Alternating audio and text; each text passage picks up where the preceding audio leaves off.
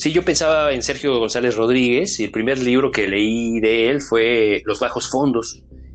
que era justo una, una búsqueda en los bajos fondos mexicanos y latinoamericanos en algunos casos de la recuperación de aquellas figuras que estaban radicalmente perdidas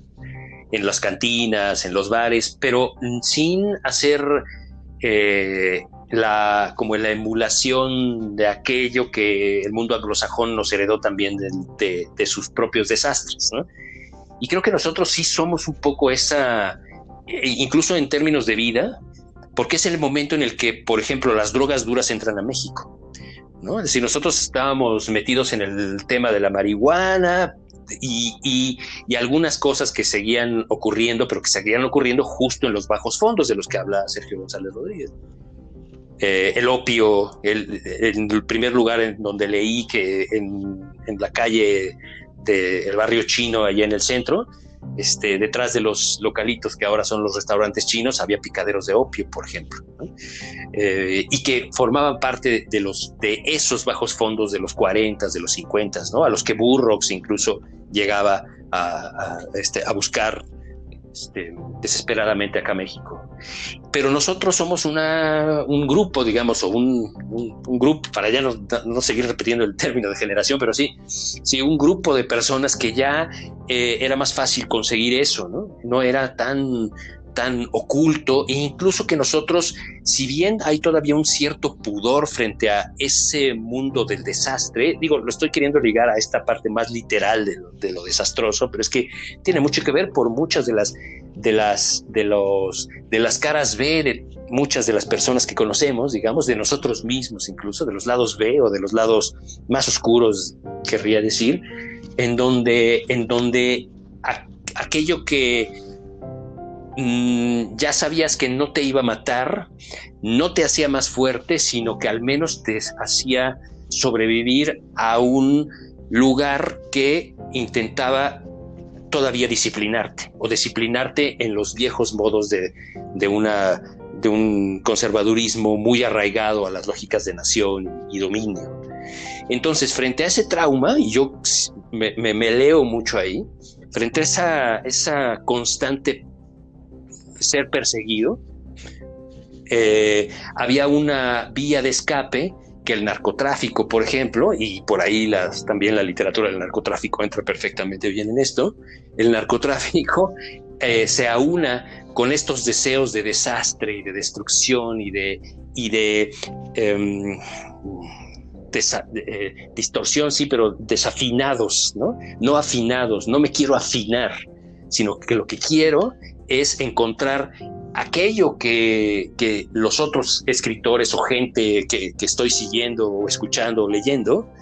encontraron en otros, en otros lugares, Lowry pienso, ¿no? Lowry después de la guerra y todo este gran relato y extraño relato de Bajo el Volcán, pero que viene después de una carga terrible de fracaso y que nosotros ya no viviríamos de ese modo, y pienso que nuestra emulación podría estar en la, en la Revolución Mexicana. Después de eso, ¿a dónde meternos? Porque y dónde encontrarlo, porque no eran nuestros padres, ni, ni tampoco en los contemporáneos de nuestros padres, que estaban justamente muy disciplinados por el poder.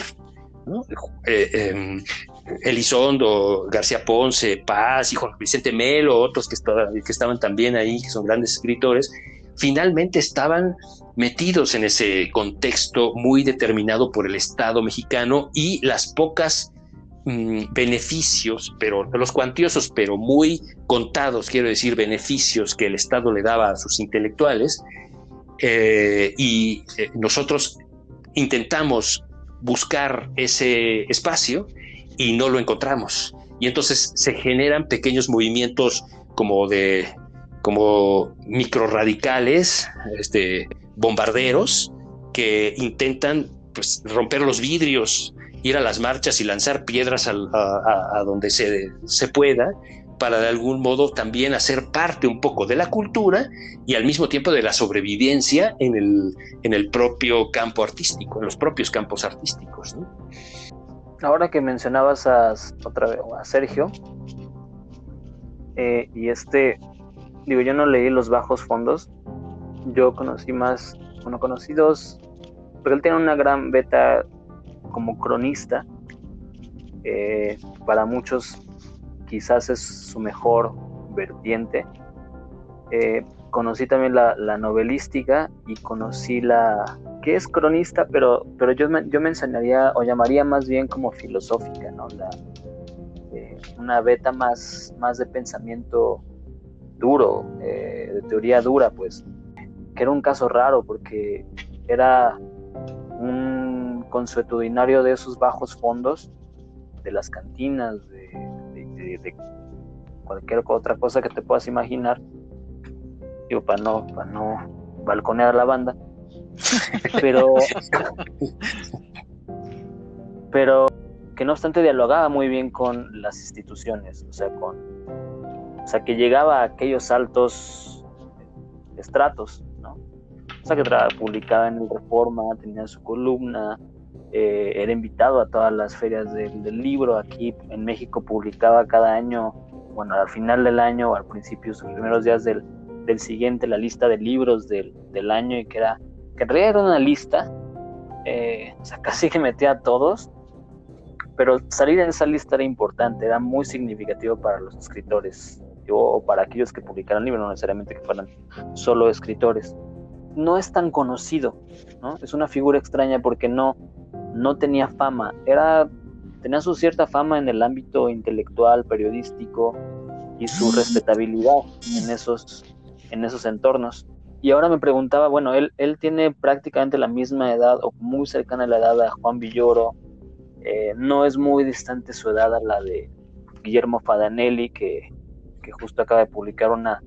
una novela que se llama El hombre mal vestido y que trata también sobre un individuo de los bajos fondos y,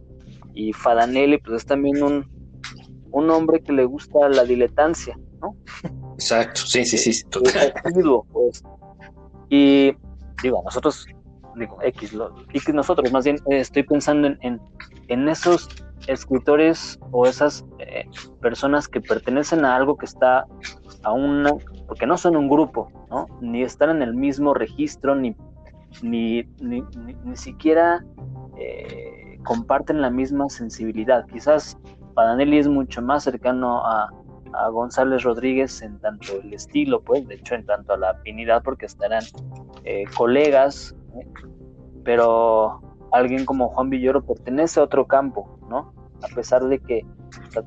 de que está en la misma generación, en, que nacieron casi en los mismos años. Entonces, es, es difuso y creo que cada vez lo será, lo será un poco más. Pienso también que a lo mejor hay ciertos acontecimientos que agravan, agravan en tanto densifican a las generaciones. Eh, por eso quizás hablaba o intentaba abrir el, la posibilidad de, de, ir al, a 1994 mexicano, que es un 1994 particular, pero no es el mismo, o sea, si tú eres, si tú perteneces a, si tú naciste en los 80, el 94 que te tocó no es el mismo, o en los 80 o en los 70, no es el mismo que si hubieras nacido en los 60 y los 50, es decir, la estética y la moda que cambia eh, a partir del impacto que tiene el grunge, no solo en la música, sino en, en la vestimenta, también detona una manera de ser, una estética, una especie de cercanía a algo más abyecto, ¿no? a la delgadez extrema que parece eh, de un individuo enfermo, eh, terminal o, que es un perfecto junkie, que llegan a las pasarelas donde antes no existían, que llegan a los iconos de rock que antes eran eh, güeros y fornidos y fuertes y atractivos, ¿no? Digo esto porque no solo pienso en el 94 como un, como un año, sino como una marca que será vital para una determinada porción de personas que, que estaban en esos años quizás entrando a la etapa fundamental de su educación sentimental, por llamarlo de una manera muy decimonónica. Total, creo que, pero creo que sí tiene que ver con la educación sentimental justamente. ¿no? En este libro que se llama Las reglas del arte habla mucho de la educación sentimental y coloca el deseo burgués de aquella época por pertenecer al gremio artístico, siendo que solo pueden ser burgueses, ¿no? que es, eh, digamos, el trasfondo, es una lectura, la lectura que él hace de la, educación sentimental, de este libro de Flaubert. Y pensaba justo en lo que decía sobre Fadanelli, porque leí una novela que se llama Al final del periférico y resulta que yo no estoy seguro del todo, aunque me parece que así fue, que, que él vivió en la misma colonia en la que yo nací. Él era más grande y, convivimos en el mismo lugar, que era Rinconada Cuapa. Ese, ese lugar en el que él menciona en esta novela, eh, yo reconocía los lugares, incluso a las personas de las cuales él habla. Es decir, es una, es una, y, él eh, lo, lo, trata de este modo, justamente ubicándolo en un periodo histórico determinado. Y yo leía a mis padres, quizás más jóvenes que los suyos, pero con el mismo deseo de zafarse de la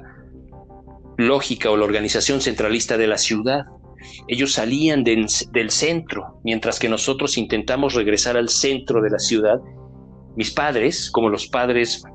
de, la novela de Fadanelli, intentan salir del centro y se van a vivir a estas colonias periféricas que aseguraban una suerte de suburbios de la clase media que elevaban la clase de las personas que arribaban ahí, que normalmente eran parejas jóvenes que apenas tenían hijos o que iban a tener sus hijos ahí. Y entonces la vida en este lugar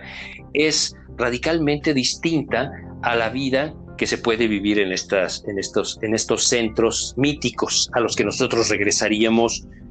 En mi caso, yo regresaría impactado por ver el zócalo. Yo no había viajado en metro los primeros años de mi infancia jamás. Entonces, entrar al metro para mí era una maravilla. En fin, estas cosas finalmente son las que marcan justamente un, un, tono y una manera de percibir el mundo, porque son a través de los, de los ojos de tus propios padres o de tus familiares o de tus padres simbólicos, que son los que de algún modo le miden el agua a los tamales del poder, digamos. Y en este sentido también, regresando a lo que decía sobre el 94, es un año también, me parece, un momento paradigmático, yo creo que en la vida de muchos, porque es bien entrados los noventas ya, todavía no hemos llegado a la mitad de los noventas, pero estamos ya resintiendo, digamos, el arribo al cambio de milenio y al mismo tiempo también el, ah, digamos, el, la, como la reiteración del fracaso en la política. El arribo del grunge también para mí fue súper significativo, porque era, yo decía, eso es punk, lo que yo oí en mi infancia, esto se está repitiendo, pero hay algo más, hay una furia adicional. Y creo que coincide muy bien con esta quizás este incluso muy agabachado, muy agringado, en el sentido de los suburbios en mi caso, eh, que querrían de nuevo descubrir su ciudad como si fuésemos turistas en ella, porque nuestros padres habrían querido aislarnos, porque habrían sufrido los embates de una ciudad terriblemente corrupta y peligrosa, y nosotros querríamos regresar a ese desastre. Es la reivindicación quizás de ese desastre que había sido mítico en las generaciones. Yo fui lector de los beatniks y en un, en un tiempo en el que leer a los beatniks era como que, por favor, Pero yo tenía un amigo que decía, hay dos maneras de arribar a la literatura, ¿no? De manera canónica y, digamos, uh, como desde arriba hacia, hacia abajo, y otra es desde, desde abajo hacia arriba. La, literatura de la onda, otra generación, este, yo creo que maltratada un poco en México, pero también por su, por su franqueza y quizás si no por rigurosidad, o sea, por su falta de rigurosidad, pero, pero creo que una de sus virtudes era justamente que era una generación natural que leía la disidencia que nuestros padres, que mis padres habrían querido eh, fomentar en secreto y nunca pudieron. Entonces yo como hijo de esos de esa literatura de la onda, pues habría dicho, quiero regresar a esos centros, quiero ver en dónde está el desmadre, dónde, dónde se vende, dónde se vende todo, digamos, ¿no? ¿Dónde está? ¿Dónde está esto? Porque por un lado está el, monolito del Estado mexicano con, con, el conservadurismo estilo Echeverría, estilo, estilo estos personajes que eran nuestros presidentes terribles míticos y una nueva generación de tecnócratas que estaban arribando a un México totalmente distinto. Y ese es el México que nos, que, nos tocaría aprender. A veces pienso en las generaciones futuras diciendo pobres porque no entiendo muy bien del pobres y pobre yo porque no entiendo muy bien lo que les tocó vivir, pero pobres porque porque ya llegaron a un lugar totalmente ablandado no por su culpa, sino por la culpa de un Estado, digamos, o no sé si por la culpa de alguien propiamente, pero sí por la, por la responsabilidad de algún modo de, la, de un Estado que estaba ya desinflado, absolutamente dedicado a la tranza. Porque todavía había un momento en el que la tranza se combinaba con la ideología. Pero hubo un momento en el que esa ideología se desgastó a un punto de la mera simulación y entonces fue cuando, justo cuando la Unión Soviética y todos estos espacios que mantenían el mundo en tensión habrían caído. Entonces a mí todavía me tocó en la puntita, digamos, de algún modo, de una, de una utopía que habría fracasado, pero la puntita todavía era una puntita de ideología, de un, de un mundo que prometía y habría fracasado en encontrar una cierta redención, no sé si decirlo así, pero una cierta forma de, encontrar otros equilibrios. Pero también algo pasa con el Estado en el 94, ¿no? Es decir, eh, hasta ahora, como lo hemos estado leyendo, es en la forma directa en la que se habita la generación o el tiempo del grupo, etc. Pero cuando pasa una transformación como a nivel económica política que cambia ciertos pues privilegios o lugares que tenían ciertos avatares culturales o ciertas formas de, representación simbólica,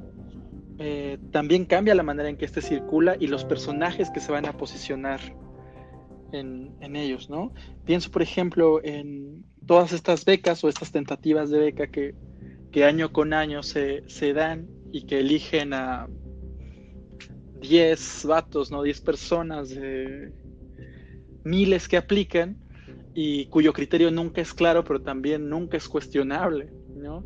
o en el diseño sexenal de, la política cultural y del modelo de cultura que va a tener este propósito, pero que en realidad solamente es como una, una tendencia directiva, una sugerencia casi programática, pero que en términos de aterrizaje real y forzoso, nunca, nunca te explica nadie, ¿no? O sea, tú puedes pasar la vida, como lo habíamos hecho en algún otro programa, escribiendo sin ser leído eh, y eso no está respondiendo necesariamente, y sí un poco, pero no tanto, a los problemas generacionales, sino a ciertas dinámicas de la política cultural y política, real política nacional y extranjera, que va a decantar en una cierta mirada, eh, digamos, implícita o explícita de la cultura que va a elegir a sus representantes y cuyos termómetros o indicadores podrían ser precisamente las revistas, eh, los espacios que se abren, los invitados, eh, el número de views a tal youtuber, etcétera. Sí, sí, yo creo que es parte un poco de lo que mencionan en esta generación de los enterradores, y que esta generación de los enterradores, lo que ocurrió, digamos, con esta, con esta gestión de eh, frente al Estado, más que gestión de la propia obra y de la trascendencia de los de las ideas de los grupos o de ideas estéticas de los grupos, es que se forman estos, estas, yo decía, no querría decir camarillas, porque también la operación en esos contextos ha sido muy diversa y, y ya si revisas los jurados y las formas en las que se, ha, se fue modificando, por ejemplo, opciones eh, este, como el FONCA, pues sí, sí encuentras una diversidad de algún modo. Lo que pasa es que finalmente, más allá de las intenciones em, del campo, seguía siendo o ha seguido siendo una, una, una, una operación o una forma administrada por el Estado, por una cierta centralidad. Y eso es lo que genera normalmente sospechas. Pero eso fue construido justo desde, desde esta lógica que, que, Chávez Castañeda y Santa Juliana mencionan en este libro. Es decir, desde la gestión de Estado, lo que opera también es una, incluso una fragmentación y una, una aparente apertura hacia una diversidad inmensa por ejemplo, pienso en las ediciones de Tierra Adentro, las ediciones de libros de Tierra Adentro, y la cantidad de gente que publicó ahí, y son autores que están perdidos, algunos dejaron de escribir, se perdieron, algunos publicaron su primera novela, su primera antología de cuentos ahí, y después desaparecieron.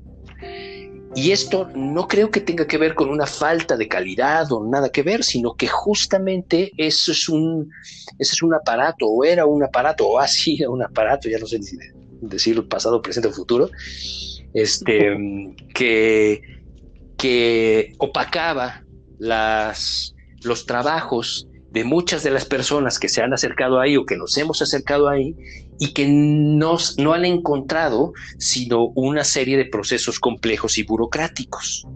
en, la, administración de esa obra, porque lo que ellos hacen es administrarla justamente de manera utilitaria o de manera funcional a las, a las opciones o a las necesidades de un Estado que debe decirse protector de la cultura y tal, ¿no? Pero que no, pero que no se ocupan por introducirlos en un, en un otro lugar, porque no es labor del Estado, porque sería una labor contra el Estado. Un otro lugar, me refiero a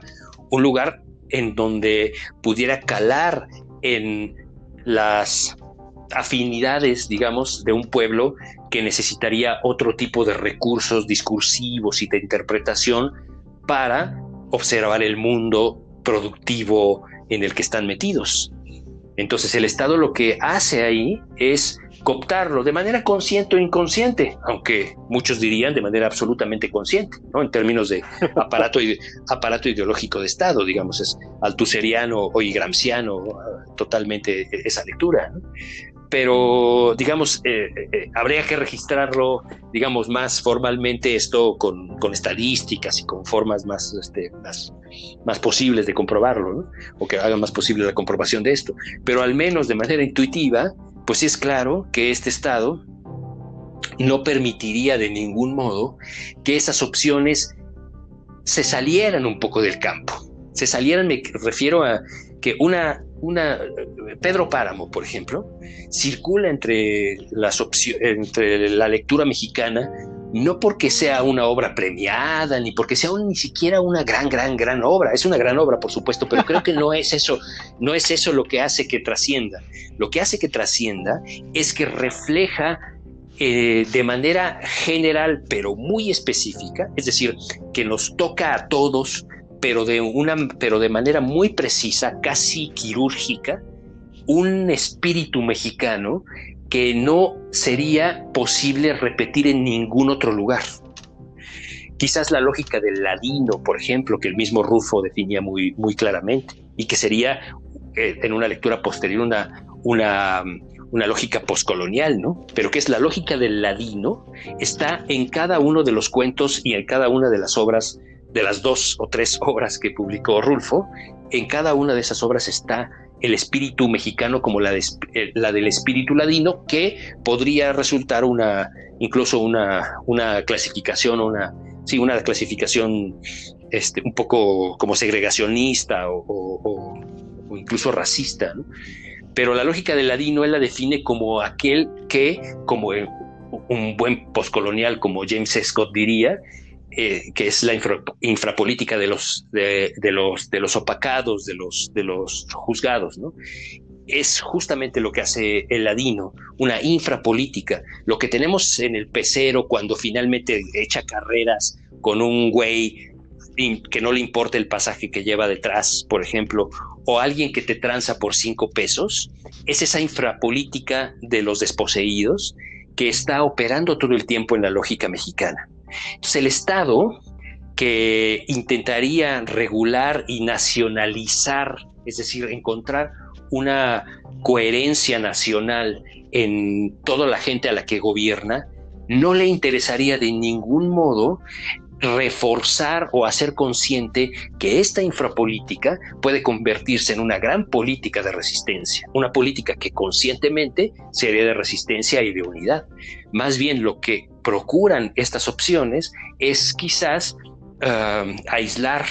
estos fenómenos culturales fetichizándolos y haciéndolos este, casi carnavalescos, ¿no? De carrito ornamentado que cruza el desfile, ¿no? Como buen, todo buen este, desfile de la revolución tendría que hacer, y este, pero quitarles su sustancia. Rulfo no habría ganado premios, no lo necesitaba, porque él estaba yendo al centro del, problema. Y nuestros sucesivos intentos pasan por una tal cantidad de filtros que al final se desactivan muy rápidamente. Entonces yo no sé si sea un problema de que exista o no existe el FONCA. A mí me parece que eso es, una, es un problema mm, superficial. El problema es si somos capaces de, a pesar de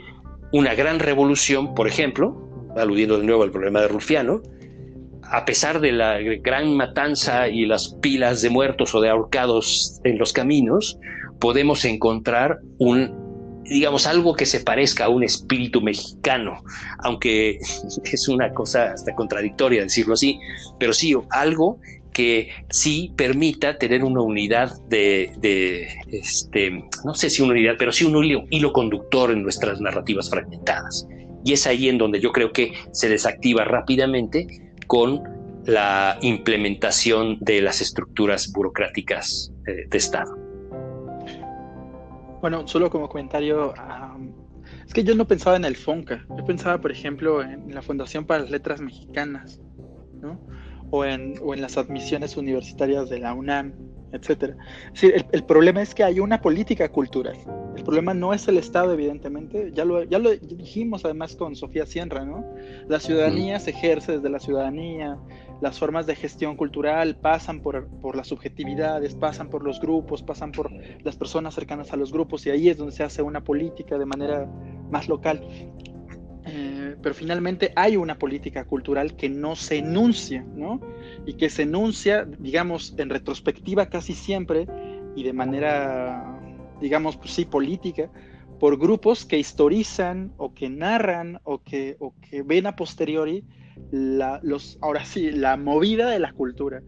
Eh, saben cómo está la movida y solo en función de las ventajas, las corrupciones, las ideas, los idearios políticos, eh, los proyectos de nación, etcétera, pueden más tarde más o menos perfilar qué es lo que pasó, pero en el momento esa política no se enuncia y sin embargo se ejecuta, Y es en esa ejecución en donde uno no encuentra su lugar, en donde uno está como un personaje kafkiano un tanto perdido en la búsqueda del, de la cosa o metido en un proceso del que forma parte o más o menos se reconoce, pero que a la vez lo rechaza. Y por eso mi reticencia inicial al, a la categoría de generación o generacional, que me, o sea, me gusta cómo se ha construido acá, pero no me, no me significa a un nivel, digamos, muy traducido a niveles muy concretos, pues. Es decir, si nos preguntábamos ahora mismo eh, en qué generación está Telecapita, qué es exactamente la política cultural la que responde, bla, bla, no podemos. ¿no? Y si todo lo otro fuera más o menos llevadero, sí podríamos. Y digo, podemos intentar, ¿no? Pero también eso tiene su, pues, su dificultad, su tiempo, etcétera. Sí, yo creo que por eso, más bien tú mencionabas que no perteneces, bueno, si lo mencionabas en, eh, de forma personal, era un ejemplo. Eh, pero, pero lo entiendo y, me, identifico, porque bueno, si uno quiere ser de alguna forma, si es que eso existe, independiente, eh, porque sí lo puedes hallar, solo que ese lugar, ese acceso, ¿no? Y también, también hemos hablado de, de ello. Y por eso yo mencionaba es cómo las generaciones las hace, se hacen desde la historia, o sea, se narra a posteriori y se inscribe en un grupo casi a posteriori, salvo excepciones que parecen más de orden, hasta como decía César, no lo dijo así, lo dijo más como estratégico, pero que podría ser mercadológico o, o, algo parecido. Eh, y si están esos espacios para, digo, es que creo que no es muy diferente eh, la Fundación para las Letras Mexicanas ni del FONCA, creo que la política cultural de la que hablas es la política y de la que, y que se omite es la política que, como diría el peje, de la mafia del poder.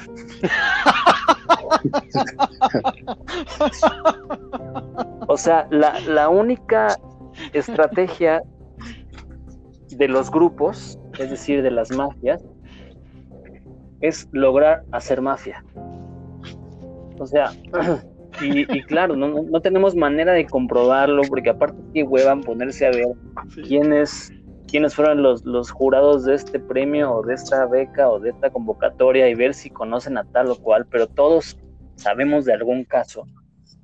O todos en algún momento hemos visto, claro, esta la elige, o sea, este que ganó, vemos el jurado y sabemos que hay una, hay una relación, a pesar de que se supone que en muchas de ellas, la, si hay una relación directa, se tiene que denunciar al menos y, y no se, no se vota hacia esas. Bueno, eso es lo que yo he sabido que, hacen algunos, o que, que, que, se exige que se haga. Pero eh, seguimos sospechando, ¿no? No obstante, para muchos, quizás no para, no, no para todos, no todos quieran, algunos que, que, habrán publicado en Tierra Adentro, que son todos estos miles que, que, no dijo miles, pero que podemos intuir que son miles, que relata César, eh, no es que sean malos escritores, como él decía, no quizás hayan dejado de hacer eso, les haya dejado de interesar, sino que las opciones también se van cerrando. Es decir, ¿quién en su sano juicio puede dedicarse a la escritura si no está eh, bajo el compadrazgo de alguien, ¿no? en México al menos? Y eso que puede aplicar para los escritores, pues aplica para la gente de teatro, de danza, eh, y supongo que las artes también. Ahora, ese es un juicio que, que, cualquiera podría decir, bueno, pues compruébalo, ¿no? O, muéstralo. pero sí sabemos que se maneja por la afiliación a la mafia, por la consagración eh, mutua entre quien es consagrado y quien busca consagrar a otros. Eh, quien busca acceder al maestro para tener visibilidad. Eh, quien es maestro y, va, a colocando a, son sus discípulos para que después se perpetúe, se perpetúe eh, en el acceso a determinadas becas. Y es triste en el fondo, porque a lo más que puedes aspirar es a tres años de, de, cierta eh, ligereza o de cierta, es ligereza, de cierta tranquilidad eh, de las becas, al menos de las becas que yo conozco, ¿no? El Sistema Nacional de Creadores, pues se da eh, por tres años, excepto si eres eh, Juan de Tavira, que no sé cómo, cómo tiene becas vitalicias, o sea, no sé cómo se accede a ello o cuándo ocurre, lo ignoro pues. O las, o las becas que, por ejemplo, se dan en el, en el programa de México en Escena, que son por tres años. Y de hecho, en el, en el caso del Sistema Nacional de Creadores, lo tienes tres años y no puedes tenerlo un año, tienes que dejar un año libre. Entonces, se, van limitando los accesos a, cómo sostenerte económicamente y al mismo tiempo no te da una perspectiva. Es imposible que tú tengas una perspectiva si tienes solo asegurado tres años de trabajo. Eh, puede sonar, o sea, todo, y, y, y más triste aún, todos nos peleamos metafóricamente o entre comillas, por eso, por eso, eso. queda, por eso que está ahí colocado, ¿no? Y por eso, pues no, nadie más, nadie se va a meter a fondo con el problema, porque finalmente, eh, de alguna u otra manera aceptas estar allí, ya sea omitiéndote, omitiéndolo, o ya sea intentando meter la beca.